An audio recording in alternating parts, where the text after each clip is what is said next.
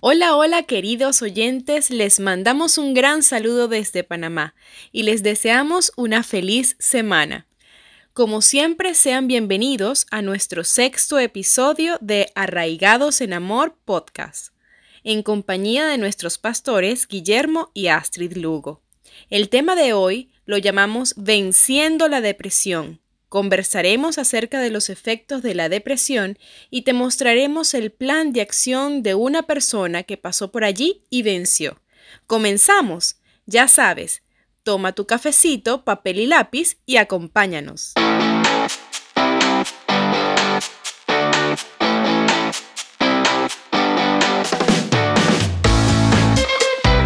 ¿Cómo están ustedes? Caramba, en este día tan maravilloso, otra vez de nuevo entrando en sus casas con el permiso de ustedes. Así es, y en sus corazones. Vinimos con una palabra muy buena, que es la continuación de cómo afrontar el abatimiento y el desaliento y el desánimo. Así que hoy vamos a continuar. Se llama Venciendo la Depresión. Así es. Ok, vamos a ponernos las manos al Señor ahorita para esto. Padre, te damos gracias, Señor, en este día. Te pedimos en el nombre poderoso de tu Hijo Jesucristo, Señor, lo que siempre te hemos pedido, Señor, sana a todos los enfermos, Señor, de adentro hacia afuera.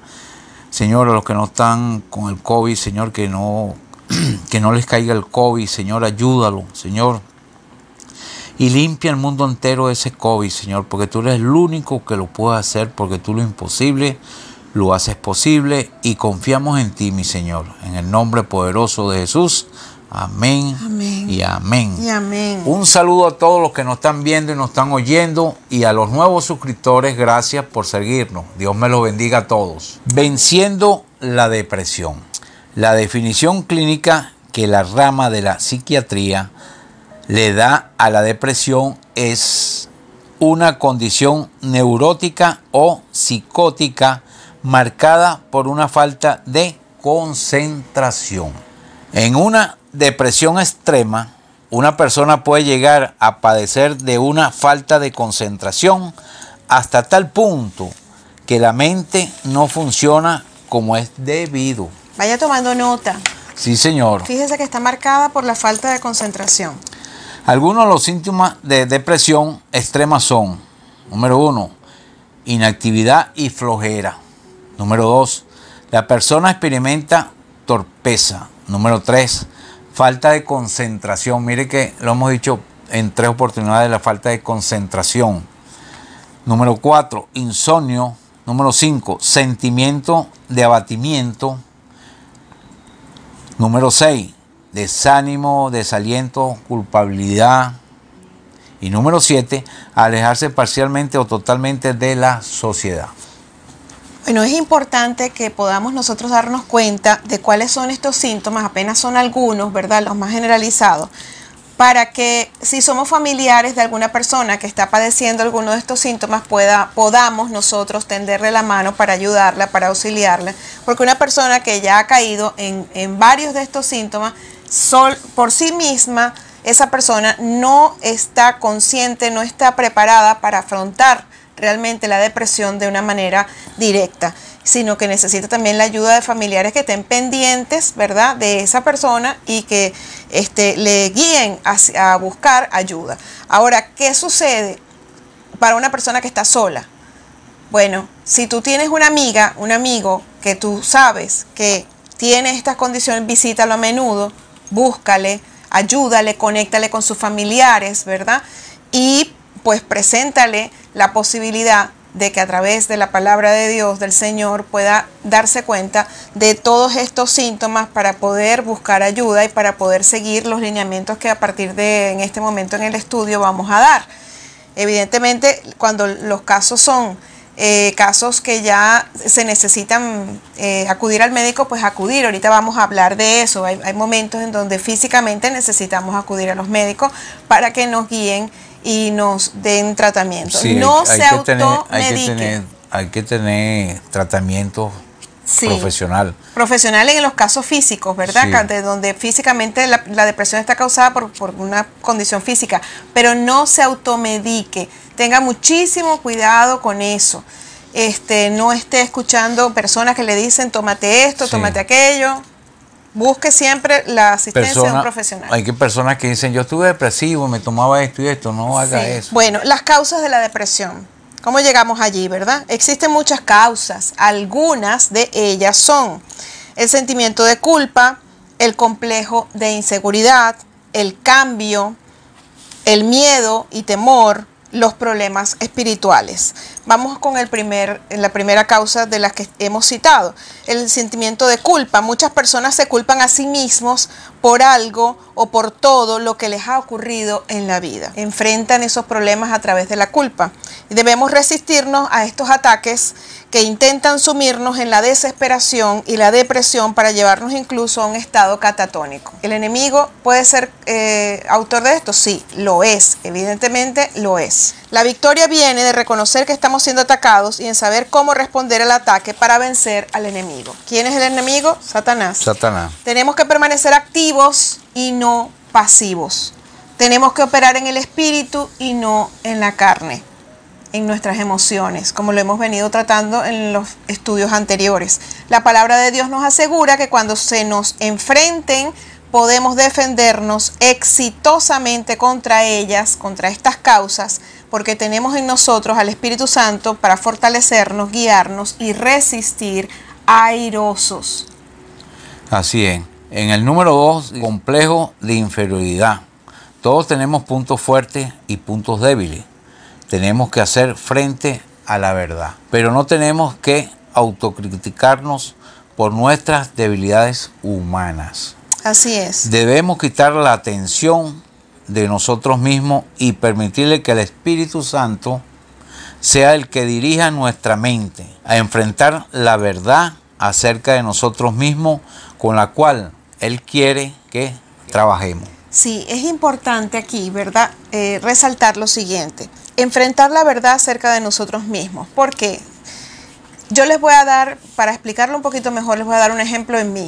Eh, hace como 10 años aproximadamente, o más, yo eh, siempre me veía gorda y siempre me veía como una barriguita. Uno como mujer quiere estar en el peso correcto, ¿verdad? Quiere, no quiere tener, quiere tener el vientre plano.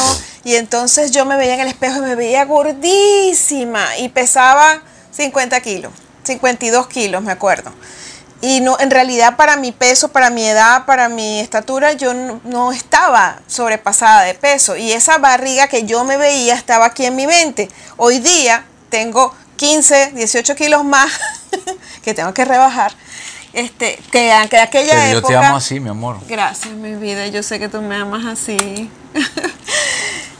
Yo tengo, en este momento me, me pongo a recordar eso, ¿verdad? Y, y me doy cuenta de que todo eso estaba en mi mente y que ciertamente sí, sí, el enemigo me atacaba y me, me producía un complejo de inferioridad porque yo no había enfrentado la verdad acerca de mí misma. ¿Qué tenía que hacer yo? Algo tan simple como pesarme, buscar mi estatura y buscar información en internet o consultar con mi médico internista y decirle, ¿estará bien mi peso para mi estatura? Me iba a decir que sí.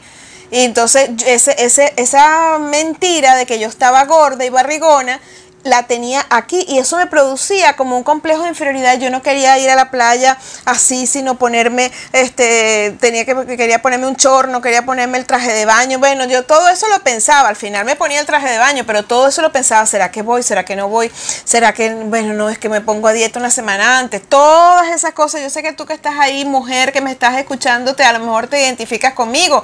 De esa manera entra un complejo de inferioridad. Y la gran mayoría de las veces está basado en una falsedad, en una mentira que el enemigo pone en tu mente, ¿verdad? Porque a lo mejor te viste algún día, te comparaste con una persona toda fitness, toda, bueno, ¿por qué? Utiliz- utilizaste la figura de la comparación y por supuesto estás gorda al lado de la fitness, ¿no? No es así, no puede ser así. Nosotros tenemos, ¿verdad?, que es eh, eh, afrontar la verdad acerca de nosotros mismos, saber quiénes somos y esto se enfrenta en nuestra mente, en nuestra mente. Tienes que, que verte en un espejo y aceptarte como tú eres. ah, bueno, es. que tienes los kilitos de más. Bueno, pero tú tienes que amarte así porque Dios te ama así y tus seres queridos, los que de verdad te aman, te van a amar así como estamos, Sí, así como somos. Así es. No, no te van a exigir para amarte que tú rebajes Sí, 15 kilos, sí. que, que tengas que estar todo el día maquillada en la casa, por ejemplo, una mujer, o exigirle a la mujer al hombre, no, yo no te quiero así con barriga, no te quiero así con el pelo así. Y que ande no te todo el día enflusado uno, enflusado uno en corbata, y bueno, eso nos pasó en el primer matrimonio. Sí, En el primer matrimonio mi esposo trabajaba Construcción. en construcción civil y yo y yo abogado, ¿verdad? Y entonces yo andaba todo el día en tacones con medias de nylon que se usaban muchísimo en aquella época. Este con blazer y todo eso, ¿verdad? Porque iba a todos mis oficios de abogado y mi esposo salía con unas botas, etcétera, con sus blue jeans, sus jeans, sus camisas, etcétera, pero cuando llegábamos en la noche llegaba lleno de barro, lleno de, De concreto. estaba sudado de, De concreto. concreto y yo llegaba todavía con mi Impecable. perfume impecable. Entonces, imagínate, en el primer matrimonio, jovencitos los dos, esas eran las discusiones que yo le decía, pero es que no me gusta, porque cuando tú llegas, llegas aquí, ¿qué pasa? Tenía una posición irreal, tenía una visión de la realidad distorsionada. Y eso también creaba que yo acusara a mi esposo, atacara a mi esposo con respecto a eso. Y él me decía, pero no entiendo por qué tú no entiendes que yo trabajo en construcción civil, porque yo tenía en la mente otra idea. Bueno, ese matrimonio terminó en el divorcio, el Sí, matrimonio señor. de nosotros, porque por todas estas tonterías, por todas estas cosas, no conocíamos al Señor ninguno de los dos, no teníamos cómo defendernos. Por eso es que Cristo es un instrumento de guerra, Cristo es nuestra espada, la palabra de Dios es una espada contra el mismo enemigo. Hoy día sí podemos ir en contra de todos esos pensamientos de inferioridad Sí, señor. y todas esas mentiras que uno se hace de uno mismo, una señor. distorsión de nuestra realidad. Párese en el espejo, hágase ese ejercicio y acéptese tal cual usted Como es. usted es. Y las personas que le aman, como mi esposo, por ejemplo, así. exacto, mi esposo me acaba de afi- reafirmar, yo te quiero como tú estés. Sí, y yo señor. sé en mi corazón que es verdad, porque nosotros nos amamos y hemos ya hemos caminado, superado todas estas cosas, por eso se las estamos llevando a través de un estudio. Así Ustedes es. luchen contra el complejo de inferioridad, no permitan que se instaure, que se instale en su mente que se siembre. Como que se siembre, permita que el Espíritu Santo sea el que dirija su mente entonces para enfrentar la verdad acerca de ustedes mismos con la cual Él Dios quiere quiere, trabajemos. que trabajemos. El cambio. El cambio. Muchas veces la razón por la que las emociones nos causan tantos problemas es por algún desequilibrio químico en nuestro cuerpo.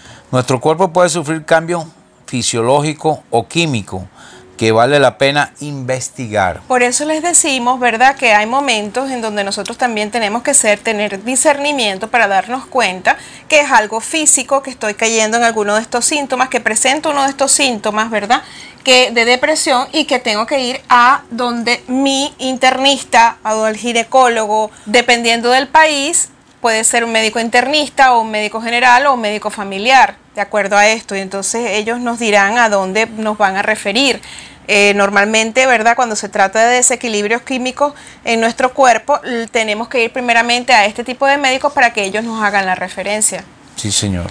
Existen casos de personas que estaban al borde del, suicidio y descubrieron que su problema no era ni mental ni emocional, sino físico. Una vez resuelto el problema, volvieron a su vida normal. Algunos cambios son la reacción de nuestro organismo y fisiología de la anestesia y operaciones quirúrgicas. Número dos, la menopausia para las mujeres. Número 3, la andropausia para los hombres. Número 4, el nivel de estrógeno en la mujer puede comenzar a disminuir y puede afectar profundamente su mente y emociones. Número 5, los hombres cuando llegan a cierta edad y siempre han tenido el control de su vida y de repente pueden sentir que la vida se les escapa de las manos. Por ejemplo, nosotros ya a la tercera edad, Exactamente. ¿verdad? Cuando de repente viene el tiempo de la jubilación Sí, y esas entonces cosas, uno se pone, tú sabes. sí, eso pega. Sí, señor. Número 6, cambios como un nuevo empleo, mudarse, cambiar de carrera. Número 7, casarse y comenzar a tener familia a los jóvenes, jubilarse del trabajo. Todos estos cambios pueden iniciar una depresión y muchas veces ignoramos cuál puede ser la causa. Exactamente. Fíjense la cantidad de cambios. Anoten, por favor. Sí, señor. para que estén alertas. Número cuatro, otra causa que estamos eh, desarrollando, el miedo o el temor. El miedo mismo es una reacción también al cambio, a lo desconocido también, aunque el temor es una reacción normal en respuesta a los cambios de la vida por los que pasamos. No tenemos que permitir que nos destruyan. Con la ayuda del Espíritu Santo podemos aprender a hacer frente a nuestros miedos y a dominarlos igual que con nuestras emociones. Por eso es importante tener tiempo con Dios. Así es. Número 5, problemas espirituales que puedan ser causas de la depresión. Problemas espirituales como, ejemplo, la falta de perdón. Preste atención. Sentir lástima por uno mismo. Tener miedo a la disciplina de Dios tener falta de sabiduría, como lo vimos con el tema de las deudas, resistir el plan de Dios para nuestra vida e intentar vivir nuestro propio plan, conociendo la palabra de Dios, por ejemplo, no de sobornos, entonces nosotros queremos vivir nuestro plan y empezamos a sobornar para ganar más dinero y cuando nos damos cuenta, bueno, tenemos todo vuelto un problema en nuestro trabajo, corrupción y todo lo demás, involucrados nosotros en corrupción y las demás personas. Como, para eso. Y después entramos en una depresión. Ese es un ejemplo de cómo es vivir tu propio plan y no Vayan el plan anotando. El resultado se manifiesta frecuentemente en una depresión, en una enfermedad física o mental o emocional.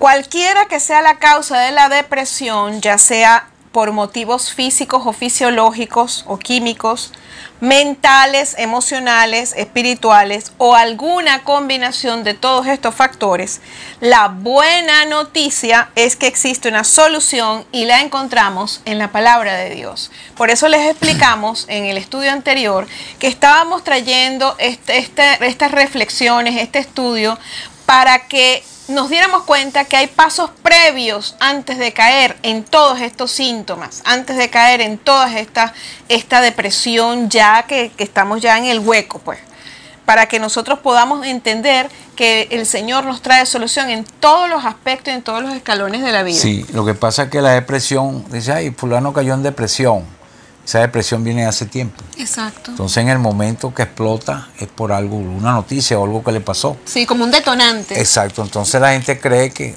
se, le dio depresión en ese momento, ¿no? Eso viene de atrás. Viene de atrás. Sí, señor. Y pueden, con el estudio anterior, pueden darse cuenta de cómo es que vamos caliente, sí, señor. Seguimos. El rey David hizo frente a la depresión. Vamos a mirar el ejemplo del rey David, un hombre conforme al corazón de Dios, para aprender cómo se enfrentó él a esto que llamamos depresión. Amén. En el Salmo 42.5 dice así, ¿por qué te abates, oh alma mía, y te turbas dentro de mí? Espera en Dios, porque aún he de alabarle, salvación mía y Dios mío. En este versículo el rey David da claramente a entender que está deprimido al estudiar qué hizo David para hacerle frente, vamos a descubrirle la cura de la depresión. David hizo tres cosas específicamente para responder a sus sentimientos depresivos. Número uno, distanciarse y examinar su alma. Su alma es la que se siente deprimida y le pregunta, ¿por qué te abates, oh alma mía? Número dos, ¿qué hizo David para luchar contra esos sentimientos depresivos? Esperar en Dios. Acto seguido que David le da a su alma un mandato que le dice, ¿por qué te abates, eh, oh alma mía? Le dice, espera en Dios. Número 3, que hizo David, he de alabarle. Por último, en este versículo David declara la acción que va a tomar. He de alabar. Se pondría a decir que el rey David habló consigo mismo. Exactamente. En este es el patrón básico de la acción que debemos tomar cuando luchamos contra la depresión. Dios nos ha dado libre albedrío, es decir, voluntad propia. No debemos permitir que Satanás tome el control de nuestra voluntad. Dios nunca intenta dominar a nuestra voluntad. La Biblia nos enseña que el Espíritu Santo nos alienta, guía y dirige. En ninguna parte dice que nos, que nos fuerza o presiona a hacer algo que no queremos hacer por nuestra propia voluntad. Así que el mejor aliado que tenemos en nuestra lucha contra la depresión y todas las demás emociones negativas en nuestra voluntad. Así es, a través del Espíritu Santo Él ha fortalecido nuestra voluntad. Por eso es que si buscamos a Dios, fíjate, David le dice, espera en Dios. Ha fortalecido su voluntad y la consigue como aliado.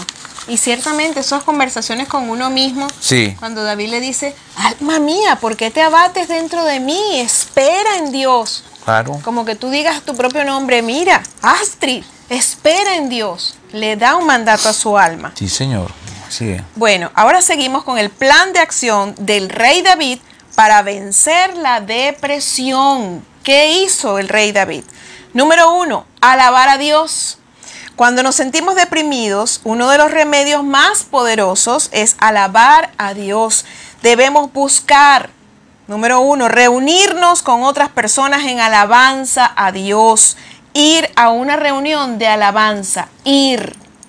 Número dos, escuchar música de alabanza, adorar y magnificar al Señor. Número tres, escuchar enseñanzas bíblicas. Es importante que pongamos en funcionamiento el oído, escuchar enseñanzas bíblicas. Número cuatro, cantarle al Señor, regocijarnos en nuestro corazón, no importa cómo nos sintamos. Así es. Y rodearnos de personas que nos alienten, tener conversaciones con personas que nosotros sabemos, que nos aprecian, que sabemos que podemos confiar en ellas y descansar en ellas. Con estas acciones estamos revistiéndonos con el manto de alegría que está en la palabra de Dios, que dice Isaías que fue hecho para el espíritu angustiado. Una de las cosas de la depresión es que se siente por dentro esa angustia que ya no puede solucionar nada, pero que es como una sensación de ansiedad, de angustia. En Isaías capítulo 61, verso 3, dice así. ¿Se acuerdan que ese capítulo 61 come- comienza con eh, que el Espíritu del Señor está sobre mí y me ha enviado? Y en el verso 3 dice, a ordenar que a los afligidos de Sión se les dé gloria en lugar de ceniza, óleo de gozo en lugar de luto, manto de alegría en lugar del espíritu angustiado. Y serán llamados árboles de justicia, plantío del Señor para gloria suya. Eso está en la Reina Valera del 60. Y en Isaías capítulo 61, verso 3, por la nueva traducción viviente, dice así, a todos los que se lamentan en Israel, en hebreo, en Sión, les dará una corona de belleza en lugar de cenizas, una gozosa bendición en lugar de luto, una festiva alabanza en lugar de desesperación. Ellos en su justicia serán como grandes robles que el Señor ha plantado para su propia gloria. Se está dando cuenta que el Señor le da el manto de alegría como dice aquí, o la gozosa bendición a las personas que tienen luto, que tienen dolor por, la, por pérdidas, ¿verdad? Y que tienen un espíritu angustiado. En ambas versiones, en uno lo llama espíritu angustiado y en el otro le llama luto. Sí. Dios nos provee de todo lo que necesitamos para vivir venciendo. Pero somos nosotros quienes tenemos que vestirnos, que tenemos que ponernos ese traje, ese manto de alegría y tenemos que usarlo.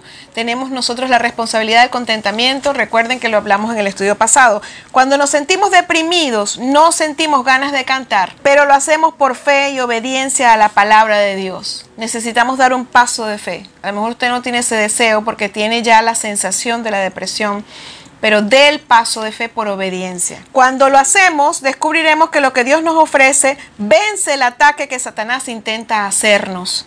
Dios nos levanta por encima de la depresión con cánticos de alabanza, palabras de esperanza y música que nos infunden aliento.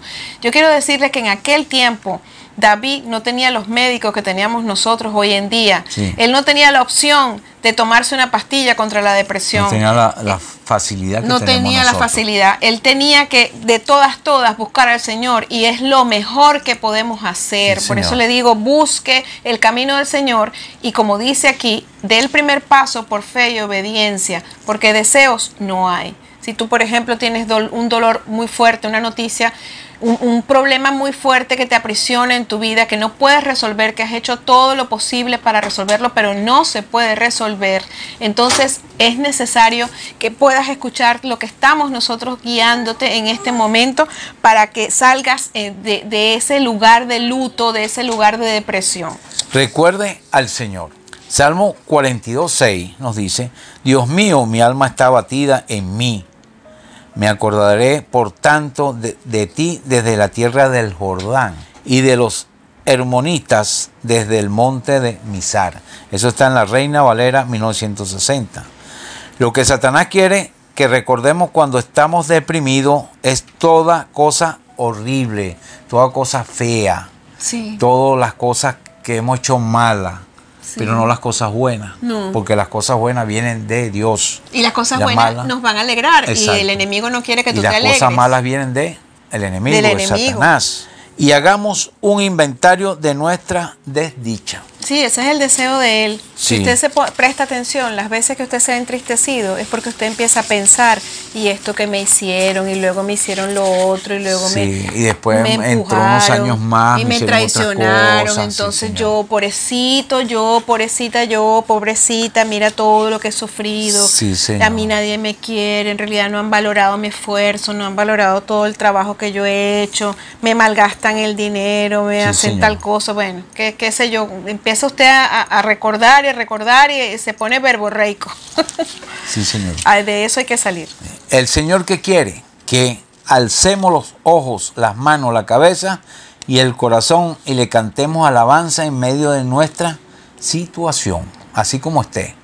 Si estás enfermo, si estás alegre, si no tiene enfermedad, si debe, en medio de nuestra situación, la situación que tú estés, haga eso para que usted vea cómo Dios lo levanta. Recordemos al Señor y hagamos memoria de las cosas maravillosas que Él ha hecho por nosotros en el pasado y que seguirá haciendo. O sea, que si Dios te hizo cosas buenas en el pasado, te seguirá haciendo en el presente y en el futuro. Amén. O sea que seguiremos viendo sus maravillas. Claro. Porque Dios es un Dios que ha prometido maravillas para su pueblo.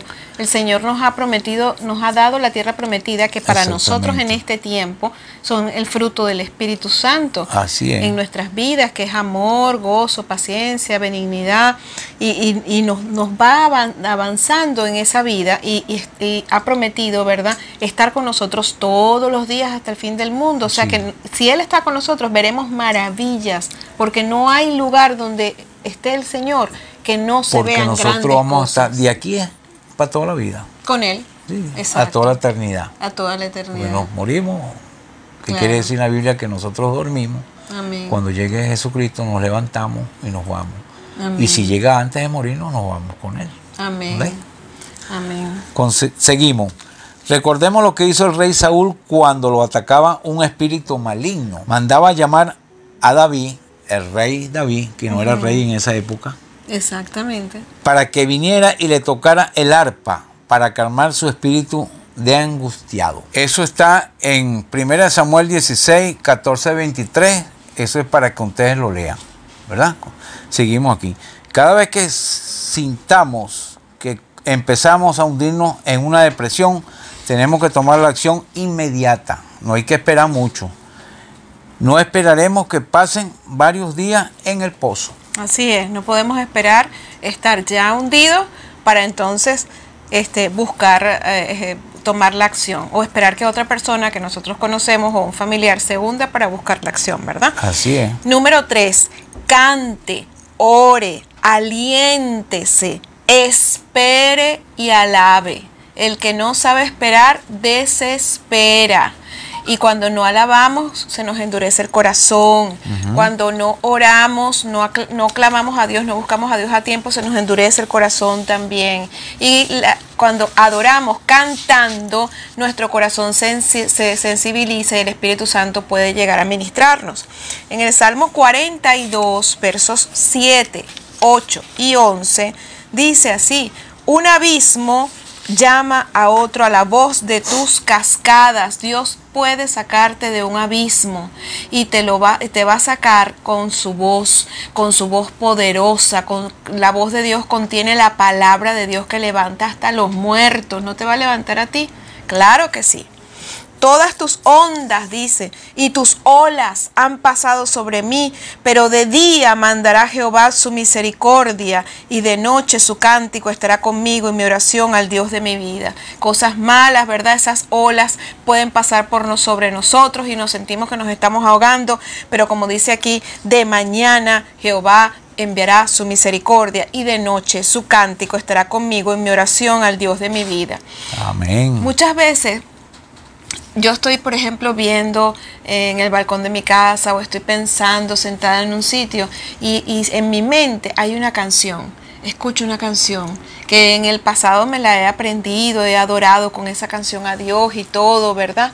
Por ejemplo, este, hay una canción que dice, en el caos, en tormenta sé que sigue siendo Dios. A Dios no le importa que se te vaya la entonación, que se te vaya el gallo por ahí. no le importa. Lo importante es que esa, esa canción, ¿quién crees tú que te la trae a memoria? La trae el Espíritu Santo. Así es. Y entonces yo me quedo callada y recuerdo esa canción y hasta escucho la, la, canción, la escucho en mi mente, está grabada en mi mente, pero ¿quién la trajo a memoria? El Espíritu Santo de Dios. Por eso en Salmo 42 dice, de noche su cántico estará conmigo. ¿Cuál cántico? El que ya tú le hiciste a Dios, el que ya tú te inspiraste y adoraste con ese cántico. A Dios incluso te va a poner palabras nuevas el cántico nuevo. Muchas veces mi esposo me despierta, yo, yo me despierto y mi esposo está sentado en la esquina de la cama, 3 de la mañana, tres y media de la mañana, y lo escucho cantando así, adorando. Y él no tiene ritmo, no tiene voz de cántico ni nada, pero él le canta a Dios.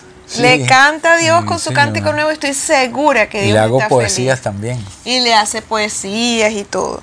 En el verso 11 dice, ¿por qué te abates, oh alma mía, y por qué te turbas dentro de mí? Espera en Dios. Fíjense que lo hemos dicho varias veces este versículo, ¿verdad? Porque usted se tiene que autocuestionar. Oye, ¿por qué estás abatido? Y empiezas a pensar, ¿por qué será? ¿Qué me pasará?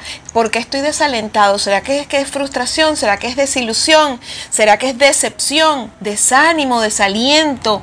¿Por qué será? ¿Será falta de perdón? Entonces, Aquí David nos enseña en este salmo cómo se cuestiona, uno se autocuestiona. Y entonces el mandato, espera en Dios, porque aún he de alabarle. Y después le dice una afirmación, salvación mía y Dios mío. Cuando David se, se sentía deprimido, decía que el cántico del Señor estaba con él.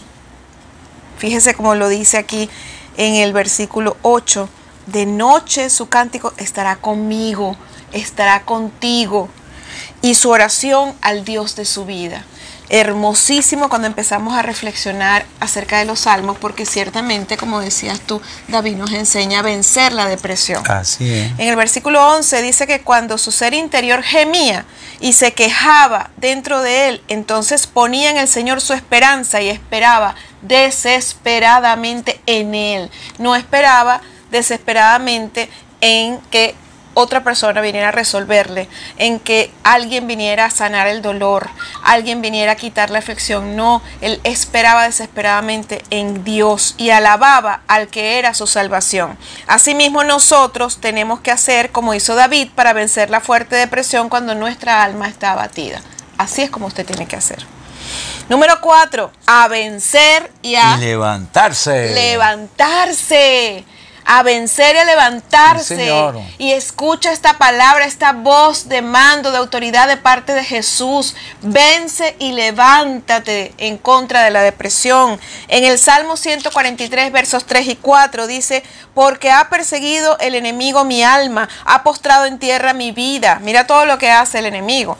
Me ha hecho habitar en tinieblas como los ya muertos y mi espíritu se angustió dentro de mí. Está desolado mi corazón. Lo que el enemigo le hizo a David es exactamente lo que quiere hacernos a nosotros. Continuamente intenta acosar y perseguir nuestra alma.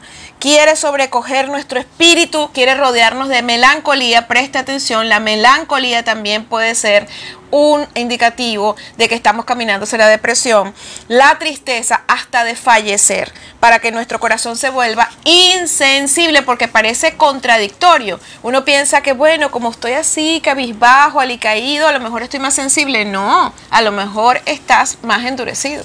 Y eso hay que prestarle atención. Insensible. Pero no somos de los que se dan por vencidos, todos nosotros, ¿verdad? Usted que está ahí escuchando, porque tenemos a Dios con nosotros. Nosotros, vencemos y nos levantamos. Amén. ¿Cómo lo hacemos? Haciendo lo que David hizo. Recordar, meditar, reflexionar, extender y levantarse. Amén. En el Salmo 143, 5 y 8 dice lo siguiente. Me acordé de los días antiguos meditaba en todas tus obras, reflexionaba en las obras de tus manos, extendí mis manos a ti y mi alma a ti como la tierra sedienta, como una tierra sedienta, quebrada, falta de agua. Cuando el verano, el sol consume todo lo que es el verano, la tierra se queda sedienta, se parte así, y cuando tú le echas agua, esa agua se desaparece. Se desaparece. Así tenemos que buscar al Señor. Así tenemos que buscar. Respóndeme pronto, oh Jehová, porque desmaya mi espíritu. No escondas de mí tu rostro. No venga yo a ser semejante a los que descienden de la sepultura. Hazme oír por la mañana tu misericordia, porque en ti he confiado. Hazme saber el camino por donde ande, porque a ti he elevado mi alma. Eso está en la Reina Valera 1960. Vamos aquí ahora. Recordar los días antiguos. Así es. Entonces, eh, resumiendo, ¿verdad? Recordar los días antiguos, meditar sobre las grandes obras que el Señor hizo por nosotros. Reflexionar sobre la poderosa obra de sus manos. Extenderle a Él la mano en oración y súplica. Levante sus manos, haga que su cuerpo participe, como se lo hemos dicho en el video pasado, ¿verdad? Que habla del desaliento, del abatimiento. Todo tu cuerpo, tus ojos, tus oídos tienen que estar prestos a buscar a Dios. Así Levante esas manos, extiende las manos en oración y súplica. Clamar para que Él nos responda pronto, porque dependemos y confiamos en Él. Todas estas cosas se constituyen en un acto de fe y del Señor ha prometido siempre responder a la fe. No importa cuánto tiempo pase, debemos permanecer firmes y seguir clamándole a Dios hasta que nos escuche y nos rescate. Amén. No se canse de esperar. nosotros, yo siempre he dicho que nosotros vamos felices y hacemos la cola al odontólogo y esperamos. Hacemos la cita para los médicos y esperamos horas y horas hasta que nos atiendan. La cola a veces en los supermercados, en el banco. La fila en el banco, etcétera. Bueno, y esperamos. Pero entonces cuando se trata de Dios, tú quieres que sea ya.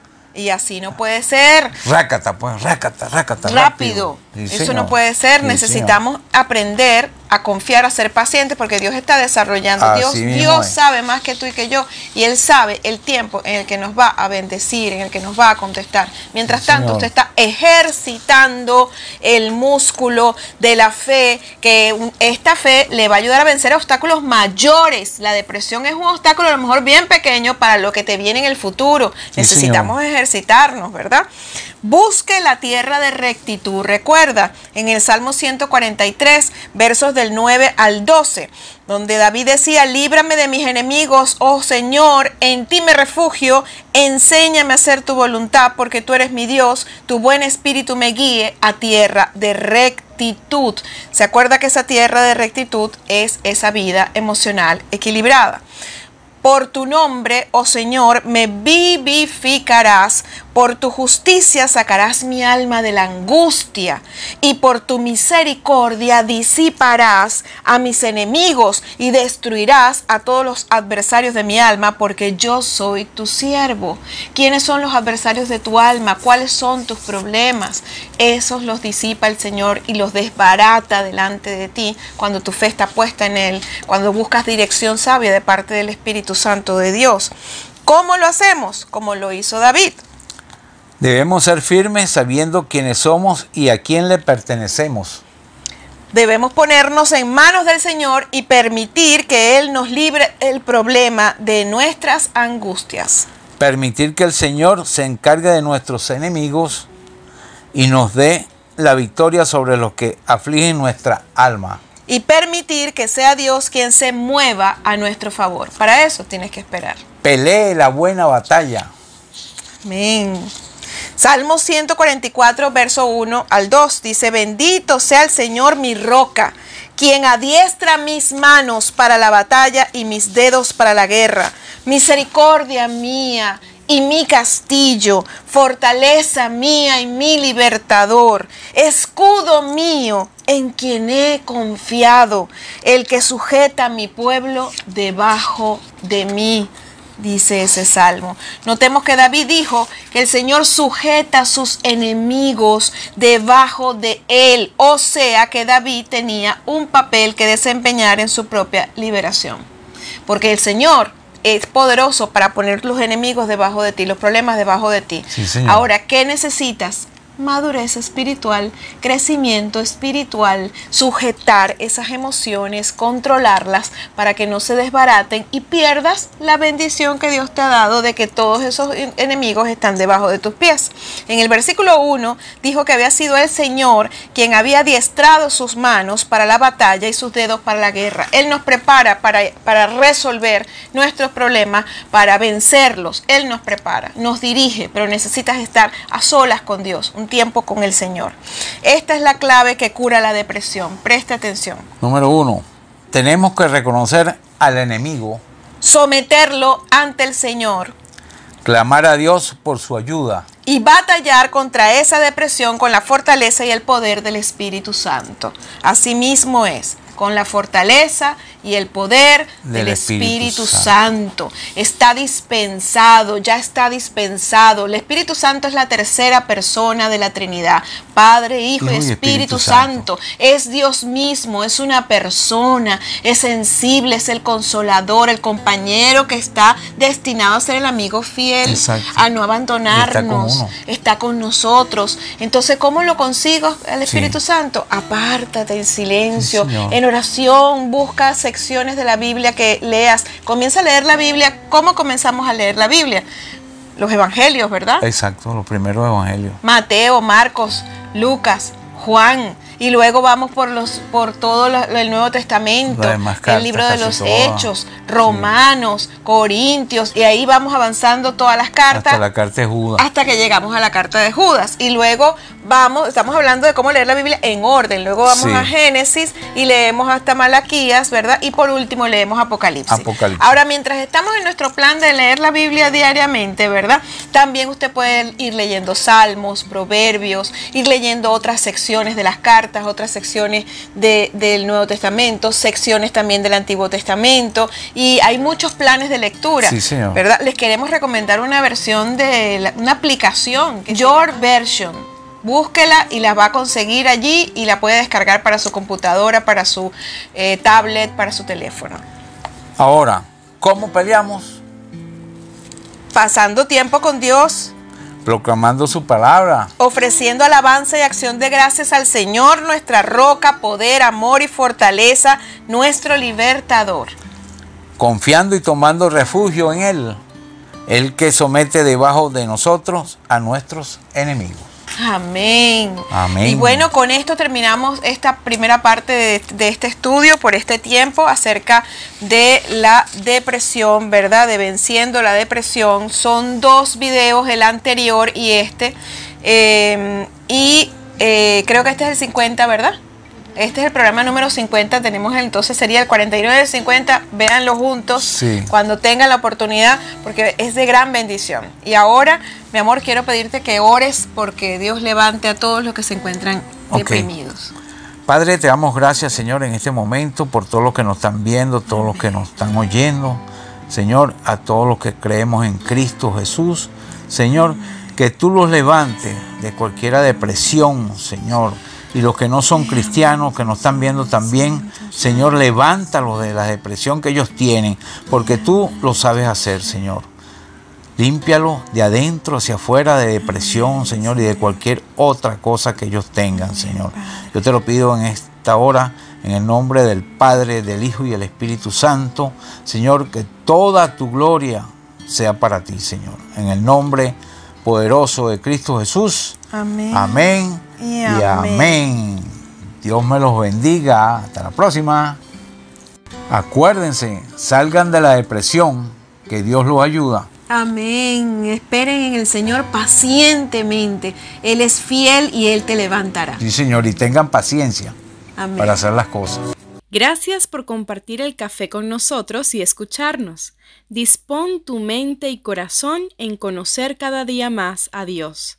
Recibe fortaleza creyendo, confiando y esperando en Él, porque los que esperan en Dios recibirán nuevas fuerzas. No te olvides de nuestra cita el próximo lunes y comparte este episodio si ves que alguien cercano a ti lo necesita. Esto fue Arraigados en Amor Podcast con los pastores Guillermo y Astrid Lugo. Hasta la próxima.